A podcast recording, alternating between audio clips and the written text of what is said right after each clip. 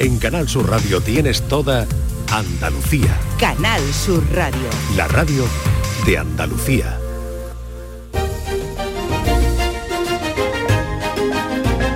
En Canal Sur Radio, Días de Andalucía, con Carmen Rodríguez Garzón.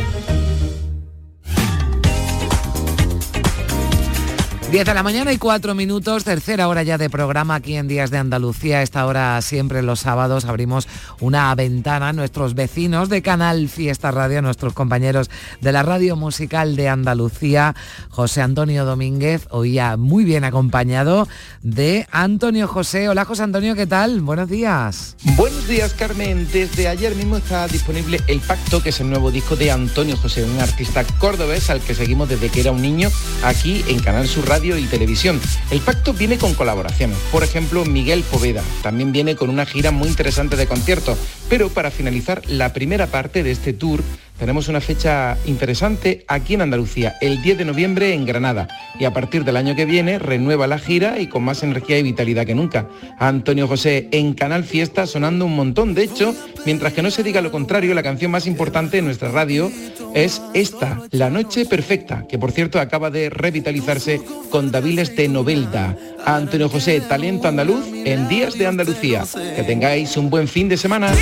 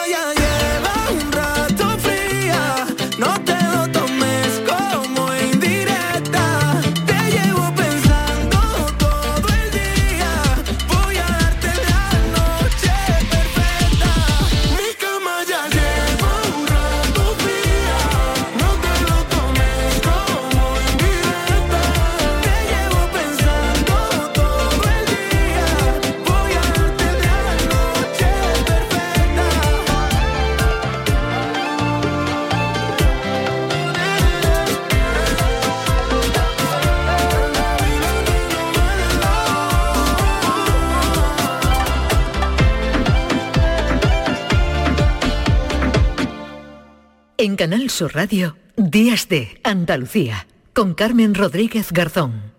Yo, hogar de todos los peces. Cada ola que baña la costa andaluza de frescura, variedad y riqueza. Con más sabiduría que cualquier especie, conozco la calidad y su receta. Disfrutemos de una pesca y un consumo responsables, porque nuestros mares laten y saben. Saben a cultura y saben de calidad. Saben a frescura y saben de sostenibilidad. Saben a sur y saben de encuentro. Andalucía, mares que saben. Fondo Europeo Marítimo y de Pesca, Junta de Andalucía. Canal Sur, la radio de Andalucía. Niño, tráeme algo fresquito de la nevera. Pero papá, si esto está más caliente que el queso de un San Jacobo. ¿Nevera rota? Aprovechalo. Las ofertas de verano de Tiendas El Golpecito y consigue por fin la nevera que mereces. Tiendas El Golpecito. Electrodomésticos nuevos, con y sin golpes o arañazos, más baratos y con tres años de garantía. En Alcalá de Guadaira y Utrera. 954 100 193. www.tiendaselgolpecito.es Los Guerrilleros, tapicería y colchonería en Utrera, a precios de fábrica. Cheslong de 3 metros con asientos extraíbles, cabezales reclinables, canapé, dos puff, cojines decorativos de regalo y telas antimanchas a elegir antes 899 euros y ahora solo 499 euros. Sí, sí, has escuchado bien, 499 euros. Y por un euro más televisor LED de 32 pulgadas de regalo. Estamos en Utrera, carretera Carmona número 15 en Utrera, Sevilla. Entregas en 48 horas. Abre la puerta, saca tu loco a pasear. Abre la la, abre la la la. Abre la puerta. Pues a esta hora abrimos la puerta en Días de Andalucía. A Nuria Gaciño, la Nuria, ¿qué tal? Hola, ¿qué tal? Muy buenos días. Pues yo encantada de la vida de estar aquí otra vez con vosotros. Bueno, a nosotros es que nos gusta celebrar tu llegada, pero nosotros lo celebramos de una forma eh, muy tranquila. eh, bueno, tampoco se nos ve, tampoco se nos ve. Con alegría, Con alegría, ¿no? Pero prudentemente. prudentemente y elegantemente también, porque yo creo que todo, aunque uno la euforia le pueda, la alegría le pueda, yo creo que las cosas hay que celebrarlas siempre con un poquito de estilo, Sí, Nuria. no, no, eso es fundamental. Eso que no se pierda nunca el glamour. Pero claro, es difícil. Es difícil en momentos así en los que uno se emociona. Además, Ya. es un tema eh, que creo que deberíamos pararnos en él, pero claro, el caso Rubiales lo acapara todo y lo ha eclipsado, como ha eclipsado también a la selección española. ¿Qué le vamos a hacer? Ya. Pero... eh, Claro que en pleno lío Rubiales llega un señor que yo, Otro. que yo la verdad es que no lo conocía ni nunca había escuchado hablar de él, eh, un futbolista que se llama Víctor Mollejo, ¿no? Sí, del Zaragoza. Y que, bueno, pues le da por celebrar el gol, eh, es que yo no sé qué manía tienen esto ni qué obsesión tienen estos señores con sus genitales, pero bueno, pues le da por celebrarlo Sí. al modo Rubiales en el palco, ¿no? No, pero es que además fue una manera eh, que nos sorprendió a todos mucho porque cuando él marca el gol, el 1 a 3 definitivo del Zaragoza al Cartagena, eh, pues sus compañeros van todos a por él, ¿no? Para celebrarlo, lo, lo típico, ¿no? Mm. Pero Mollejo los aparta y sale corriendo. Entonces, claro, todos pensamos, bueno, se va, se va a dirigir hacia el banquillo para dedicárselo a alguien. Sí, o a la grada, o porque a la hay alguien de grada, su familia. Efectivamente, bueno, pues no, se va hacia la banda y cuál es nuestra sorpresa cuando se echa mm, Mano. a O los genitales. a ver, no se aprecia eh, bien por la tele, ¿vale? Desde Mm. la televisión no se aprecia bien, pero parece que no va dedicado a nadie en cuestión. Es parece más bien un gesto de rabia y de decir que soy un fenómeno y que bueno soy y que bien lo he hecho, ¿no? Ya, pero, el golpecito en el pecho tiene es Se puede seguramente hacer el de mismo otra efecto, manera. ¿no? No, digo que si Sí, uno sí. se da un golpe en el pecho, no sé, no hay otras formas de decir, pues eso, ole mis Sí, sí. eh, santísimos, Ole yo. No, pero ole yo, no, no tiene, pero en fin, mm, él es verdad que ha pedido disculpas para quien se haya Sí. sentido ofendido, pero claro, la- las disculpas siempre cuando vienen después, Mm, no convence mucho porque claro, claro, imagínate señor Mollejo, piénsese lo que no están las cosas ahora Claro, para- la gente además estaba calentita, su Ya. equipo perdiendo y encima el que te pone la puntilla te vacila. Claro. Bueno, pues claro, se lió una morrocotuda, sobre todo en las redes sociales y claro, no tuvo más remedio que pedir perdón, pero claro, Mollejo salió una hora después. Bueno, primero de todo pedir disculpas a todas las personas que se hayan sentido ofendidas por, por esa celebración. Creo que es un gesto que evidentemente no, no corresponde con la educación que, que yo tengo. Ahora en frío evidentemente me, me arrepiento mucho y ojalá pues haberlo cambiado, pero eh, quiero decir que no era nada significativo ni me dirigía absolutamente a nadie. Pedir disculpas a todas las personas que se hayan sentido ofendidas y desde aquí decir que lo siento y ya está.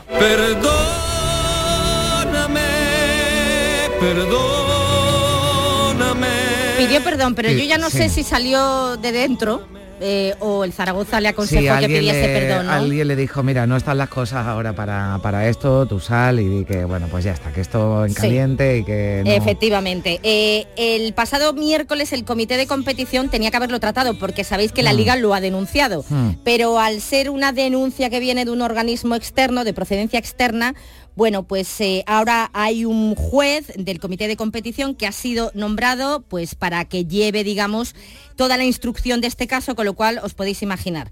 Entre que se estudia el caso, después el Mm. Zaragoza recurre a todas las instancias que haya, si lo sancionan, me imagino que la sanción llegará, mm, no sé si dentro de varios meses o para la temporada que viene. Bueno, de eso No es- tengo- sí, estaremos pendientes de la resolución, Nuria, pero claro, esto nos ha hecho, mm, eh, hablábamos y decíamos, bueno, ya que Mollejo lo ha celebrado así de esa manera, vamos a hablar de celebraciones, Sí, de ¿no? cómo, celebraciones. de cómo celebran los jugadores, eh, algunos se dejan llevar por la euforia, otros Bueno, ya tienen eh, bueno su fórmula, ¿no? Que, que tampoco cambian y que pero hay de todo, ¿verdad? Bueno, hay de todo y claro, el problema de Mollejo yo también creo que se ha visto, bueno, perjudicado por todo la que se Ya. dio por Rubiales igual en el no, palco. esto ni. Exactamente, es lo que yo me temo, ¿no? Y claro, yo eh, digo, bueno, más de uno a lo mejor la liga ha pensado, a ver si Rubiales lo ha puesto de moda. No, ya estaba de moda, ya Mm. estaba de moda. Ah. De hecho, eh, un- uno de los que lo hizo no hace mucho fue Simeone.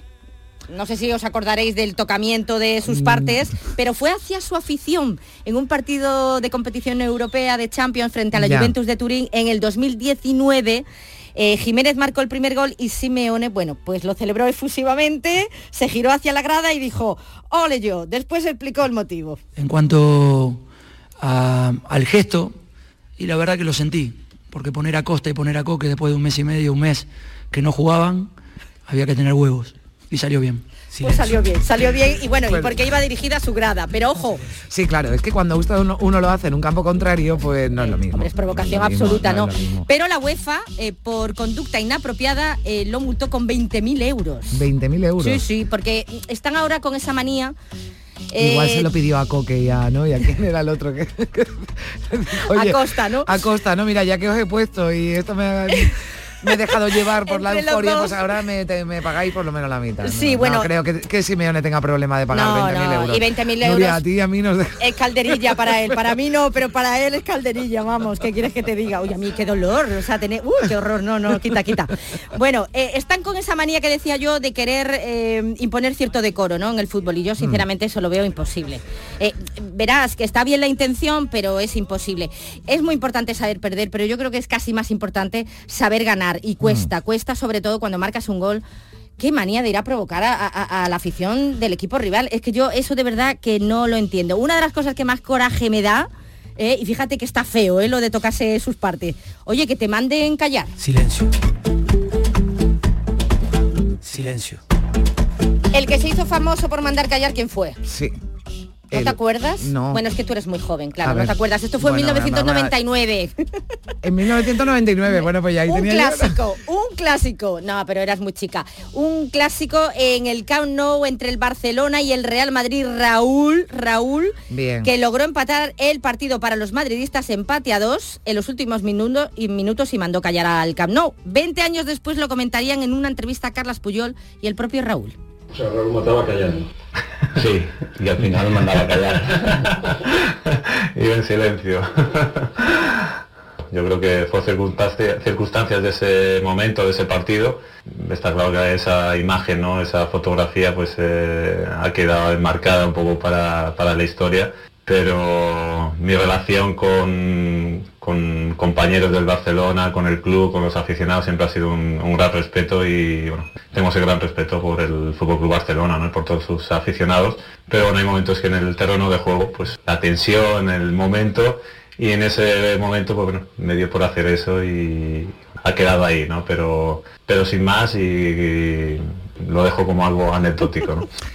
Bueno, anecdótico, vamos a ver. Yo, ¿Cómo cambian los tiempos? Mira, eh? a mí Raúl, que me que antes hablábamos de estilo y de elegancia, ¿no? Me parece Sí. un tío educado, ¿no? Sí, sí. Y, y- pero estas cosas molestan. Y además a mí me, me molesta también mucho que lo justifiquen por los momentos de tensión. Lo digo porque. Todos dicen lo mismo. Claro, pero es que después si se lía en la grada, que yo no, no lo justifico de ninguna manera, también pueden decir, no, es que hay un momento de tensión o una provocación. Claro, es lo mismo, ¿no? La Señores, misma tensión. eviten esto y sobre todo en un, en una, en un campo contrario, ¿no? Sí. Porque eso, eso está feo. Y bueno, dice, no, bueno. no- Yo es que lo de mandar callar es como, ¿pero no, tú no, quién sí. eres para mandarme Sí, callar, chavalote? No, no, es una provocación y más cuando uno o va perdiendo o el partido está Exacto. muy tenso, pues esas cosas molestan. Es pero- verdad, lo que pasa que también es curioso, ¿no? 20 años después, cómo cambia la película, Ya. cómo cambia la película. Ya, ya. Ahora le tengo mucho respeto. Ah, no la del Barça. ¿no? seguro, seguro.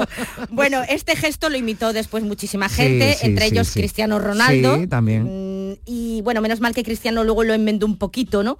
Con ese grito de guerra que la verdad es entrañable de lo ridículo que resulta. Muchas gracias afición, este es para vosotros.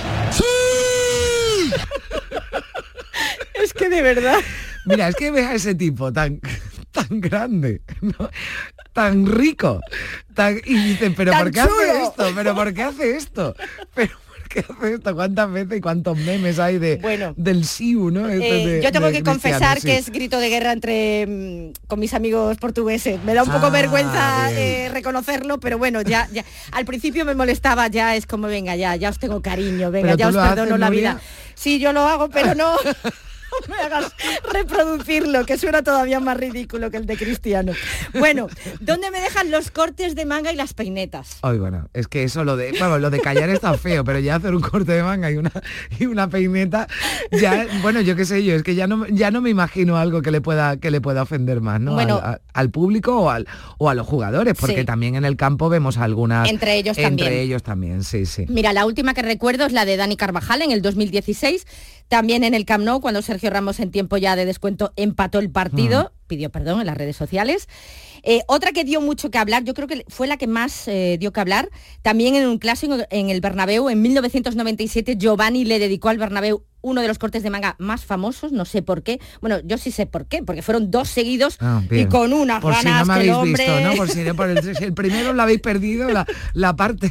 Se desahogó. El gol norte o el gol sur, yo os dedico uno a, a- a cada, ¿no? En fin. Luego he encontrado otra peineta, esta vez con las dos manos, y yo de esta no me acordaba. Fue a su propia afición.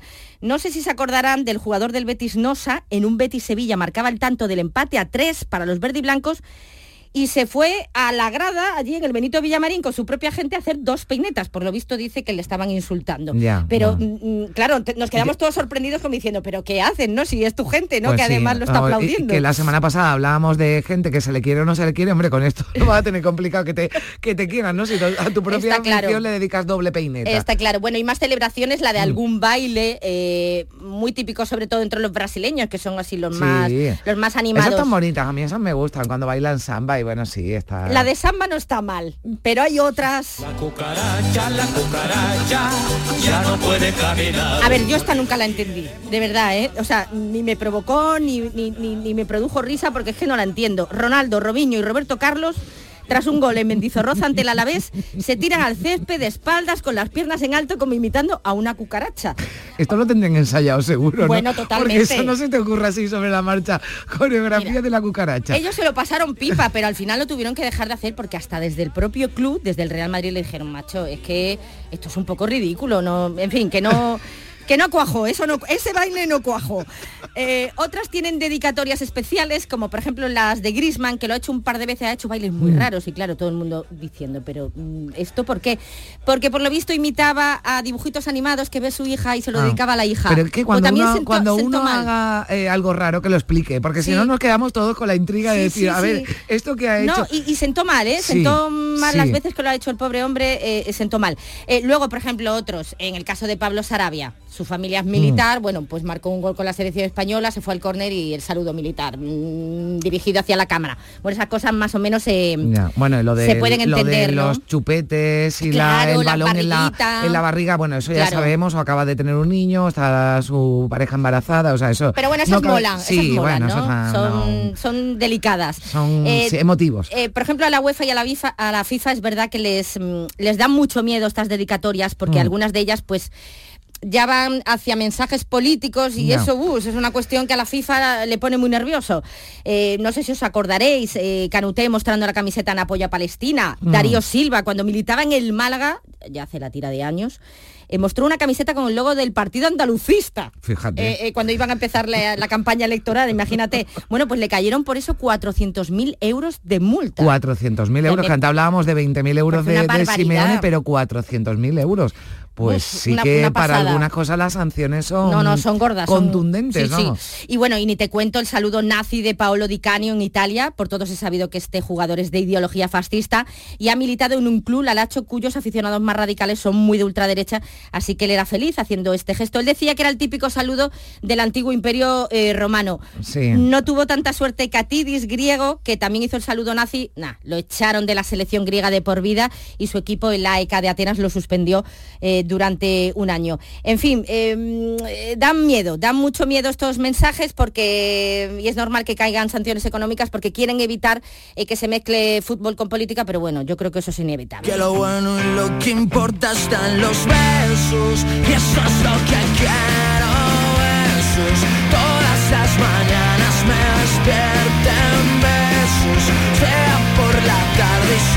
Estamos hablando, Nuria, de, de- de gestos feos, eh, decíamos también que son bonitos estos que dedican a los bebés y tal, y los besos, es que, que no falten nunca los besos. No, lo que pasa es que hay besos y besos, ¿eh? Ya. Porque algunos bueno, no, sí, hacen ahora, tanta ahora gracia. lo de... No, y, Ah, bueno, estoy hablando de besos bueno, eh, consentidos, sí, ¿eh? sí, Ojo, no, eso que nadie que me entienda mal. a- Eh, no, pero por ejemplo, el típico que se besa al escudo pero no se va a su afición, sino que se va a la del rival, hombre, eso sienta mal. Ya. Yago Aspas es un experto, un experto en eso y eso provoca mucho, eso no nos gusta.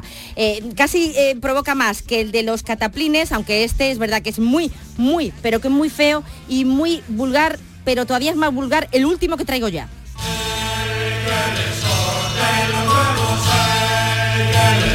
Esta canción de Siniestro Total ahora la escuchamos y nos echamos las manos a la cabeza, Sí, ¿eh? bueno, Anda que, no sí. tiene años esto. Anda que si repasáramos las letras de canciones de hace años no pasaban ni vamos. Ni una, ni una. Eh, bueno, me da hasta vergüenza recordarlo. Mm, esto pasa cuando apuestas cosas en los vestuarios, en el Mm. vestuario con los colegas. Sí. Eh, fue el caso de Paco Gallardo cuando militaba en el Sevilla junto al malogrado José Antonio Reyes. Gol de Reyes ante el Valladolid y todos los compañeros se fueron a él.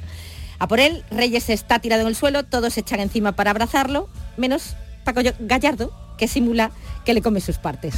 O sea, imaginaos las portadas del al día siguiente, o sea, aquello fue alucinante. El pobre de Paco Gallardo dijo al principio, bueno, hombre, no ha sido para tanto, ha sido una gracieta. Eh, bueno. Ya después, cuando se vio en la tele, reconoció Claro, que no sí. se reconocía. Estas cosas en, en la teoría o en el papel igual no te, no te parece, pero es que después...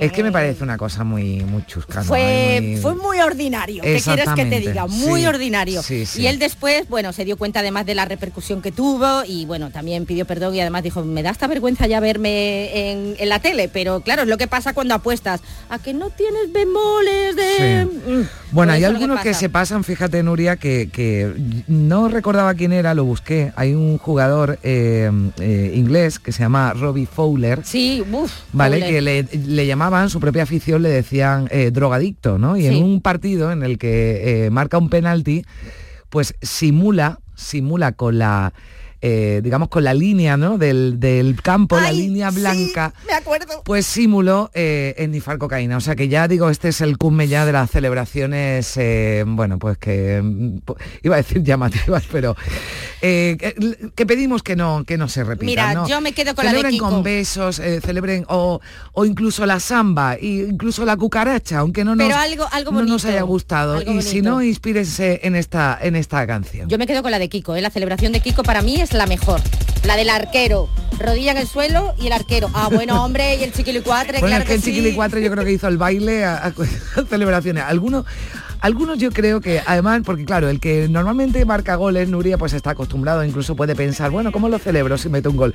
Pero estos que se lo encuentran, que están en posiciones que normalmente no meten gol, los ve ahí como un poquito forzados, ¿no? Como este baile Sí. de Chiquilicuatre. Sí, sí, sí, sí. Bueno, pues celebraciones que seguro que seguiremos hablando de esto porque esperemos que tengamos mucho que celebrar durante, Toda la temporada de durante esta temporada. Eh, Nuria, que seguimos eh, buscando nombre. Bueno, mm, mm, hay- Oye, que nos están escribiendo oyentes ya y que nos están dando algunas, algunas sugerencias. pues que nos den eso, muchas sugerencias, sobre todo para el nombre, primero para el nombre de la sección. Para el nombre, no, no, claro, por eso, para el nombre de la, de la sección. Bueno, nos vamos celebrando que hoy estamos muy eh, eurovisivos. Entonces hemos puesto este chiquilicuatre y terminamos celebrando, celebrando. Nuria, hasta la próxima semana. Me voy a Un celebrarlo, beso, adiós, adiós.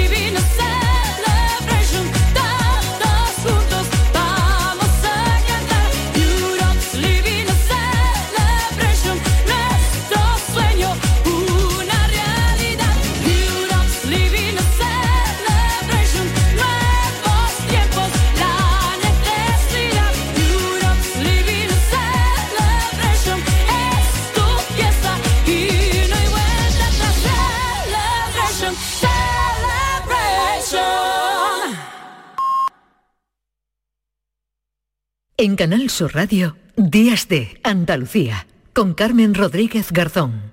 A los que lo hacéis porque os gusta colaborar con los demás o porque has dicho, anda un kiosco de la 11 y te has animado a comprar un cupón para ver si hay suerte, vamos a todos los que jugáis a la 11. Bien jugado.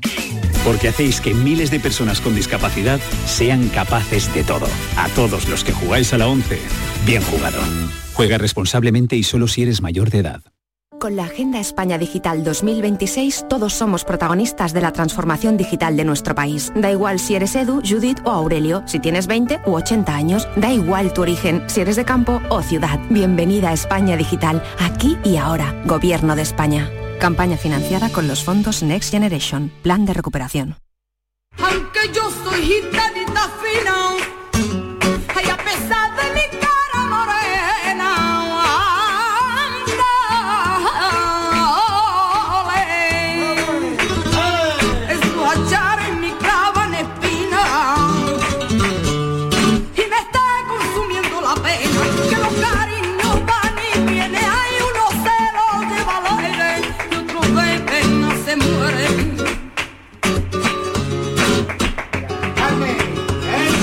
Carmen Linares y el mundo del flamenco han protagonizado este viernes en Granada la antesala de los actos que conforman la celebración en Andalucía de la vigésimo cuarta edición de los premios eh, Grammy Latinos, un recorrido, ya saben, que culminará el próximo 16 de noviembre en Sevilla con la entrega de los reconocimientos. Encarna Maldonado.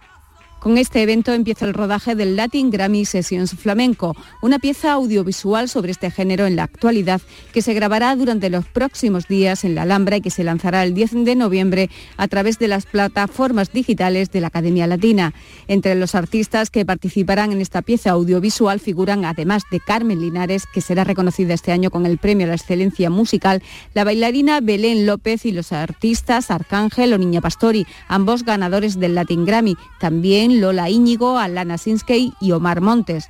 En el acto celebrado esta noche pasada en el Parador de Granada, en el recinto de la Alhambra, se han dado cita para arropar a Carmen Linares figuras del flamenco como las cantaoras Marina Heredia y Estrella Fernández o el guitarrista Juan Habichuela Nieto. Después, Carmen Linares ha ofrecido un concierto en el Palacio de Carlos V.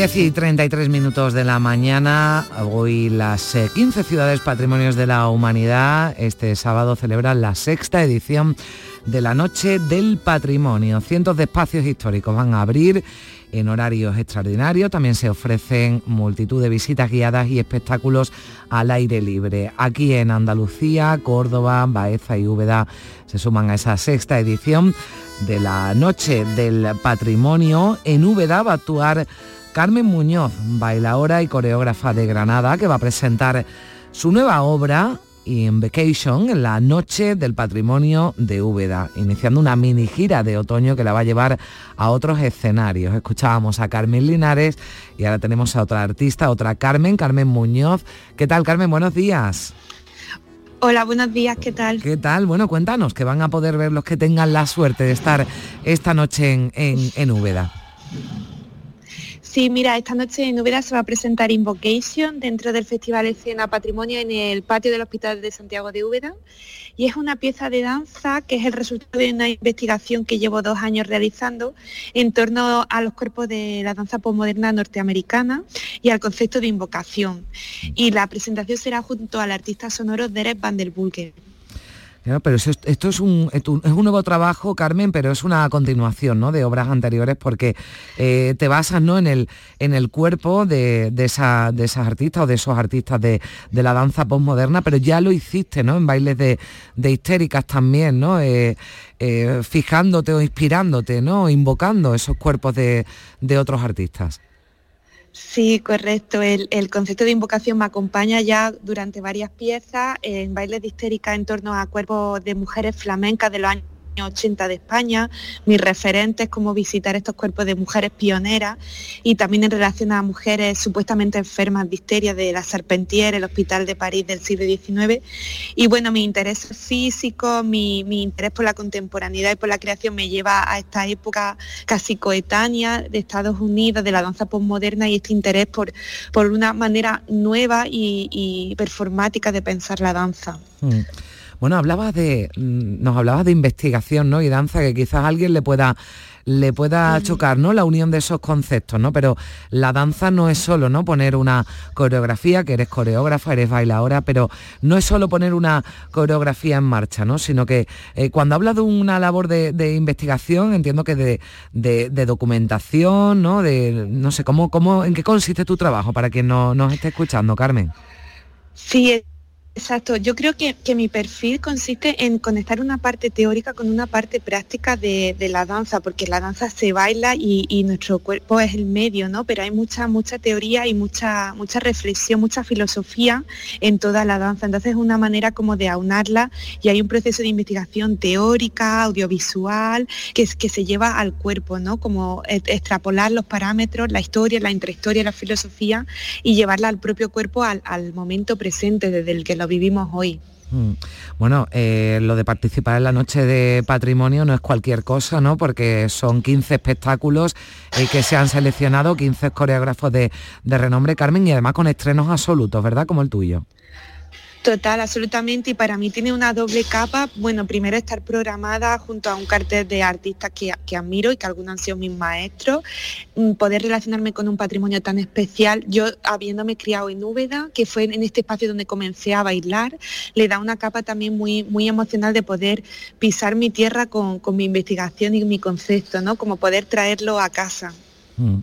Bueno, ¿dónde vas a estar próximamente? Porque hoy es estreno, ¿no? Absoluto en en, Úbeda, pero después también vas a, vas a recorrer otras ciudades de España, incluso vuelves también por aquí, por Andalucía, ¿no? Por Málaga, he leído por aquí.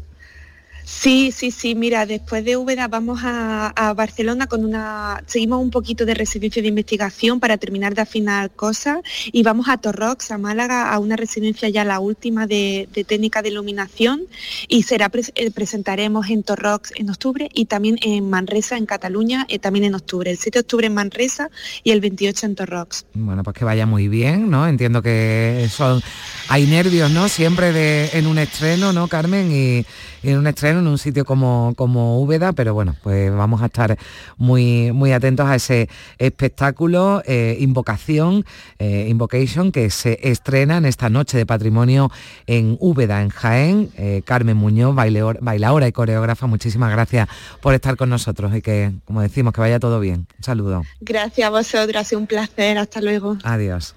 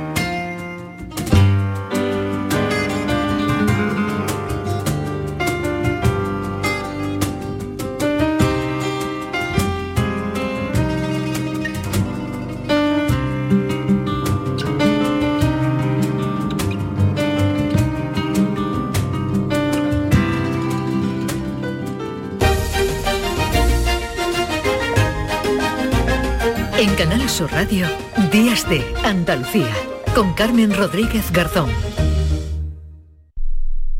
Canal Sur Radio. Los frigoríficos del ahorro, los frigoríficos Nevir. Selección de frío o congelador, motor inverter para bajo consumo, enfriamiento rápido, silenciosos. Sí, sí, frigoríficos Nevir. En blanco o inox, puertas reversibles. Ya lo hemos dicho, somos los frigoríficos del ahorro. Nevir, en las mejores tiendas. Este lunes, a partir de la una de la tarde, llega el análisis de la actualidad del deporte en Canal Sur Radio con la jugada de Sevilla. En directo, desde Sin Remedio, vibra con la mejor música y grita de emoción con los partidos más épicos. En Sin Remedio, calle Arcos 33, Los Remedios. Hay ganas de fútbol. Este sábado 16 de septiembre vuelve la liga. En primera división juegan Athletic de Bilbao, Cádiz y Barcelona, Real Betis. Y en Primera Federación, Málaga, Granada B, Córdoba, Linares e Intercity, San Fernando. Además, tenemos fútbol femenino. El Betis se enfrenta al Villarreal femenino y pendientes siempre de todo lo que haya en juego. Hay ganas de deporte, hay ganas de fútbol. Y este sábado comenzamos a las 2 menos cuarto de la tarde en la gran jugada de Canal Sur Radio con Jesús Márquez. Canal Sur Radio. Somos más Andalucía. La primera libertad del silencio. Música.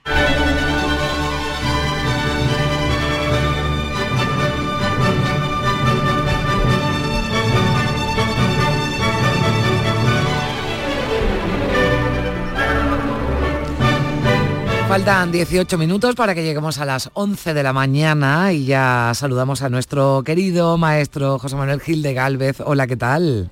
Buenos días, Carmen. Buenos días. Esto sí que es empezar a lo grande o terminar a lo grande, porque ya vamos a, a dar despedida al programa, pero empezar contigo a, a lo grande y seguro, ¿no? Que muchos al escucharlo, José Manuel, ya eh, saben por dónde vamos a ir, ¿no? Porque desde luego hoy la ópera va a ser la protagonista de este tiempo de, música y de aprendizaje que tenemos siempre contigo lo- los sábados y con Sevilla, ¿no? Como protagonista además de, esa, de esas óperas.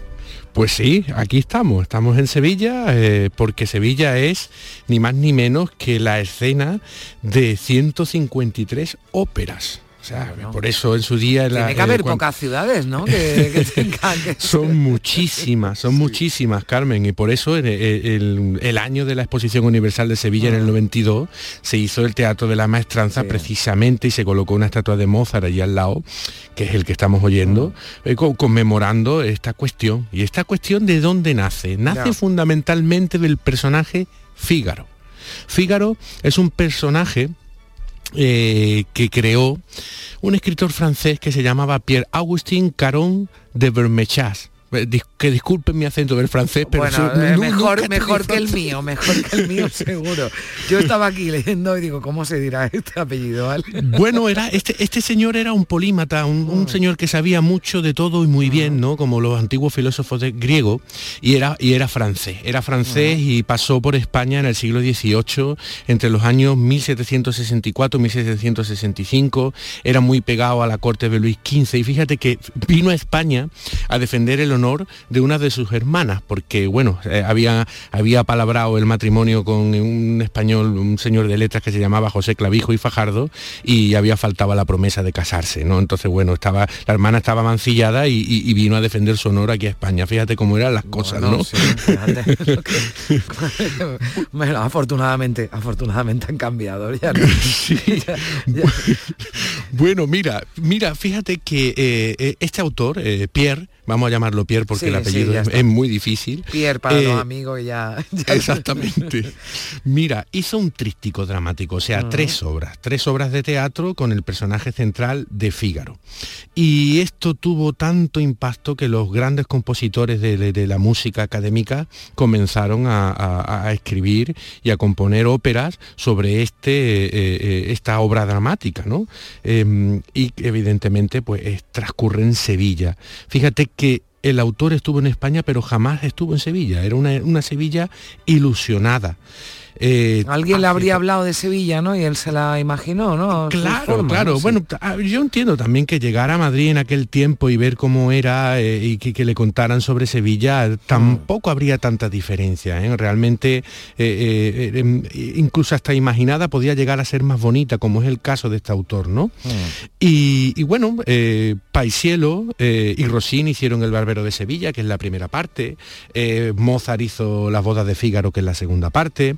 El compositor Miló hizo también la tercera parte. Españoles como Conrado del Campo, Encinar o, o Roberto Gerard se acercaron también a esta obra y muchos más, ¿no? Pero si te parece, vamos a empezar oyendo a Paisielo en su Barbero de Sevilla, que fue muy famoso antes de que llegara el de Rossini. El Barbero de Sevilla es porque Fígaro era barbero. ¿De acuerdo? Y además esta pieza fue muy subversiva en la época porque digamos que narra la historia de los sirvientes y no de la aristocracia.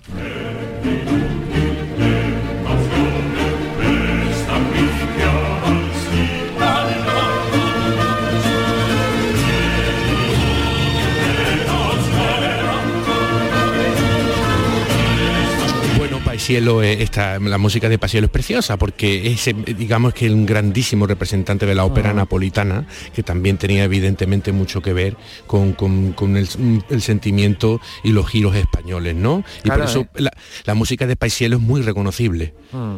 No, pero Es muy- decías una cosa muy interesante, ¿no? Que también, claro, no fue, digamos, muy bien recibida porque, claro, que los sirvientes, ¿no? Digamos que el pueblo, ¿no? Fuera protagonista cuando eh, normalmente, ¿no? Esas eh, óperas, ¿no? Con los, bueno, la aristocracia, ¿verdad? Los, los reyes, los Claro, príncipes, claro, los- claro. eh, y siempre, bueno, pues si había algún personaje, siempre era secundario, ¿verdad? El de algún, Efectivamente. El de algún sirviente o, bueno, pues algún plebeyo, ¿no? Digamos, Sí. pero, pero en este el protagonista es un barbero, un simple barbero. Claro, claro, claro. En, en aquel momento, evidentemente, es- era una, una, una subversión. eh, eh, así, así de claro es, porque rompe moldes, ¿no? Mm. Bueno, y avanzando un poquito en la segunda parte de esta trilogía, eh, que la vamos a oír en, la- en lo que fueron las bodas de Fígaro de Mozart. Fíjate, Mozart, ¿eh? haciendo una Mm. ópera con Sevilla de escenario de fondo. Te cuento un poquito la trama porque es divertidísima. Dice Rossini, perdona, Rosina eh, ya se ha convertido en la mujer, en la condesa, ¿vale? Eh, pero el conde busca los favores de la joven Susana que es la prometida de Fígaro, que es criado del conde. Dice, además la trama se complica cuando el conde Almaviva descubre que su paje, Querubino, muestra mucho interés Ah, en la bien. condesa y sí lo quiere enviar a la guerra. Esto ya aquí empezaron las novelas, ¿no? Los- los- las telenovelas.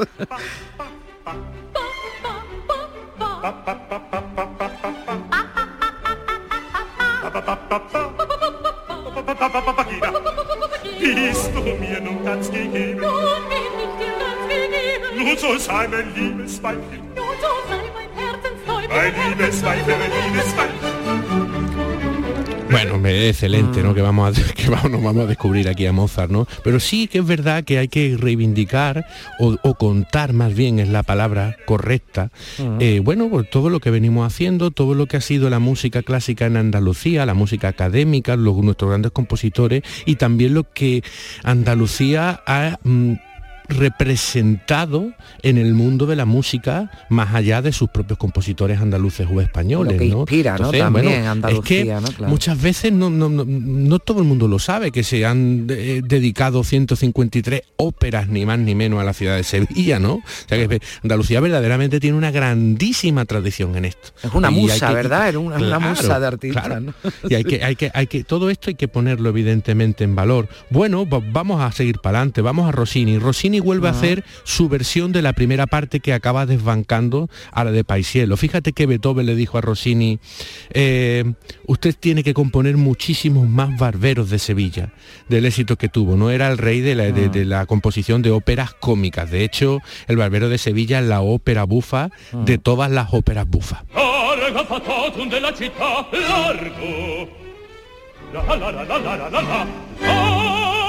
Essa bottega che l'albeggia resto.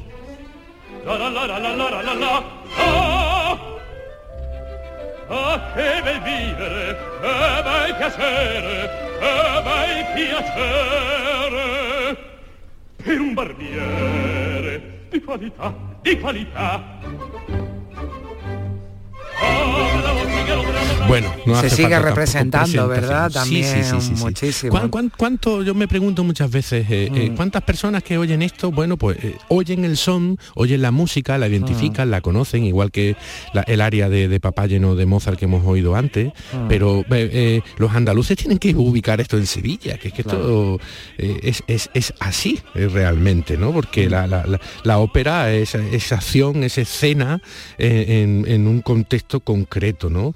Y, y en este caso, pues fíjate cómo pasa a formar parte del folclore popular sevillano el personaje de Fígaro, que tu- tu- se estuvo hasta una barbería eh, en la calle Santander, Sí, cerca de la no. desembocadura de la Avenida de la Constitución, que pleno, desgraciadamente pleno es- centro de, de Sevilla, sí, Exactamente, muy cerca de donde está el ayuntamiento para que se ubiquen quienes, bueno, pues viven o no conocen eh, Sevilla, o sea que Claro, eso sí. hace ya muchos años se- lamentablemente se echó abajo en el siglo XX y hoy pues lo que hay ahí es una, una placa de cerámica de Pisman que se puso en el año 2012 para recordar pues bueno eh, eh, este, este personaje de Sevilla, este barbero de Sevilla, ¿no?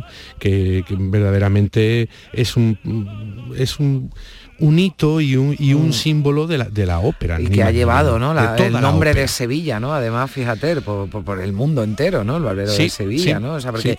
quizás Fígaro bueno pues hay que contar la, la historia no y decir quién era Fígaro pero ya es que en el nombre del barbero de Sevilla no que así se, se representa pues ha llevado no ese nombre de, de- de- de Sevilla y de la y de la ciudad por, por el mundo entero porque además decimos que sigue siendo verdad son eh, obras que se siguen óperas que se siguen representando por, al- bueno por, todo el mundo eh. Eh, la- la- las bodas de Fígaro de, Mm. de- de Mozart y el barbero de Sevilla Sí. de Rossini, pues bueno, eso está es- lo están reponiendo constantemente y dando la vuelta al mundo pues cada día, ¿no? O sea, no, no, no creo que haya ni- en ningún día del año que no se pueda oír el barbero de Sevilla si controlamos los teatros de ópera del mundo. Eso, eso, eso yo creo que seguro que, que- que es así.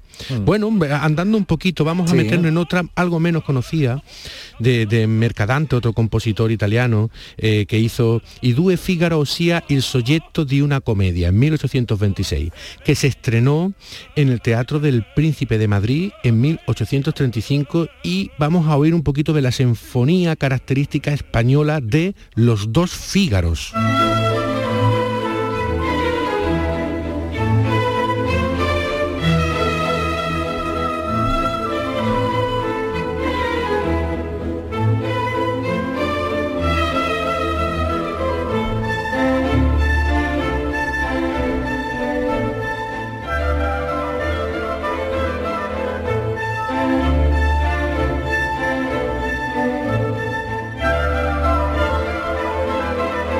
Esto nos recuerda mucho, ¿verdad? A esos compositores españoles, a esa música española, música Claro andaluza, sí, ¿no? También que hemos escuchado aquí en muchas ocasiones, José Manuel. Así es, así es. Eh, Es importante también que eh, cuando hablamos de que se tenga conocimiento de la historia, desde dónde viene nuestro pasado, ¿no? Eh, andaluz, español, en la música está. La música está porque Mm. se oyen esos giros, ¿no? Esto es una cuestión persistente que eh, trasciende incluso eh, eh, eh, más de 500 años, ¿no? Más, más de lo que es la, la- la- incluso la antigüedad de la nación española, ¿no? Es- está en nuestro ADN, ¿no? Y Mm. eso se oye y eso se exportaba y eso lo oían otros compositores de otras latitudes y trataban de recrear cómo sería nuestro sonido poniendo este tipo de giros, ¿no? Eso, yo siempre digo que la música es el- el- la mayor eh, potencia para, pa- digamos, para identificar una tierra y, y- y es verdaderamente así. Yo Mm. a- así lo veo.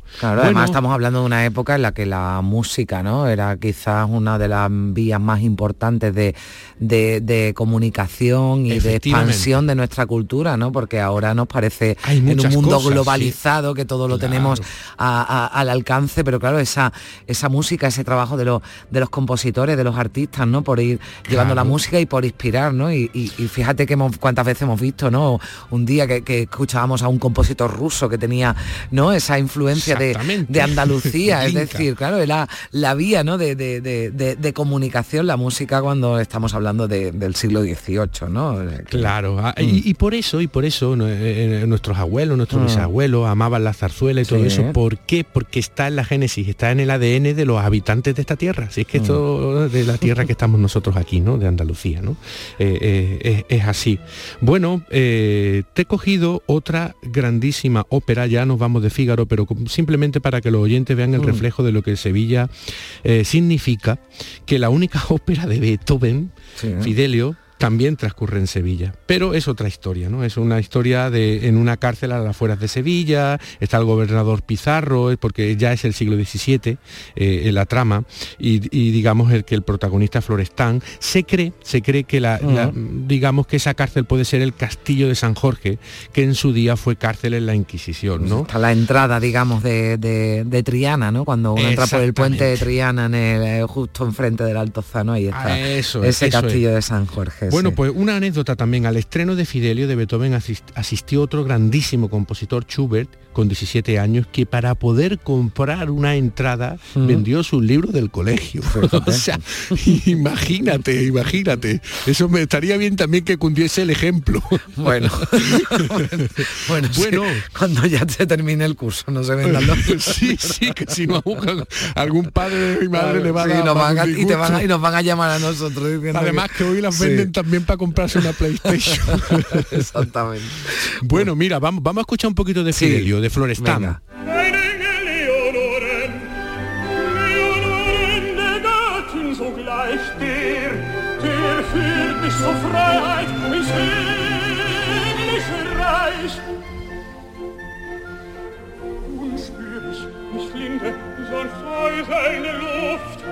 Ya se oye una música un poquito más avanzada, una Sí. pieza más avanzada, pero sigue dentro de la línea italiana, dentro de la Ah. línea mozartiana. Está claro que ahí se, se oye un, un Beethoven muy italiano y Sí. con una y con una historia que transcurre en Sevilla. Ah. Bueno, mira, para terminar te he traído Sí. también una cosa muy bonita de un poeta malagueño, Esteban Escalderón, Ah. que llamó a Sevilla Babel de amor. ¿De acuerdo? Por esta imagen, esta imagen de la Sevilla del 18, del 19, ¿no? Que es un símbolo de las fiestas andaluzas más genuinas, las ferias, las cruces de mayo, las romerías, toda esta cuestión, ¿no? Y te, he cogido el final porque dice, dice Calderón, eh, músicas por las calles y veladas, Guadalquivir que manso lejos brilla, la flota y la giralda iluminadas, soldado, abad, buscona, gitanilla, escalas en balcón, reñir de espadas. Esta es Babel de amor, esta es Sevilla.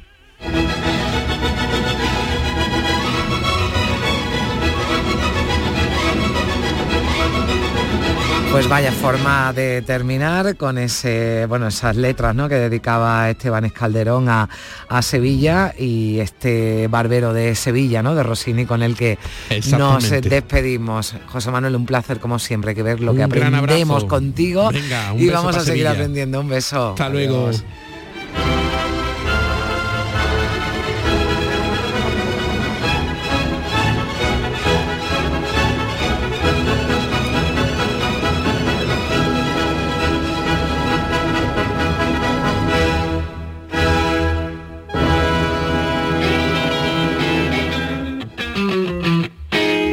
No pienses que estoy muy triste si no me ves sonreír. Es simplemente despiste, maneras de vivir. Me sorprendo de Pues cambiamos de estilo ya para despedirnos porque en Sevilla precisamente en el Estadio de la Cartuja hoy actúa Miguel Ríos, eh, el rockero granadino, el rockero que nunca se retira pese a que viene anunciándolo desde hace muchos años, pero llega, llega con su giro, con su gira Rock and Ríos a Sevilla y celebra así los 40 años de uno de los conciertos y discos más emblemáticos de su carrera. Con Miguel Ríos nos despedimos, hasta mañana regresaremos a partir de las 8 aquí en Días de Andalucía, pero no se vayan porque tras el boletín de noticias llegan Pepe da Rosa, Ana Carvajal con gente de Andalucía, así que sigan con nosotros en Canal Sur Radio y sobre todo pasen un feliz sábado. Adiós. Lo cierto es que estoy aquí. Otros por menos nos han muerto maneras de vivir.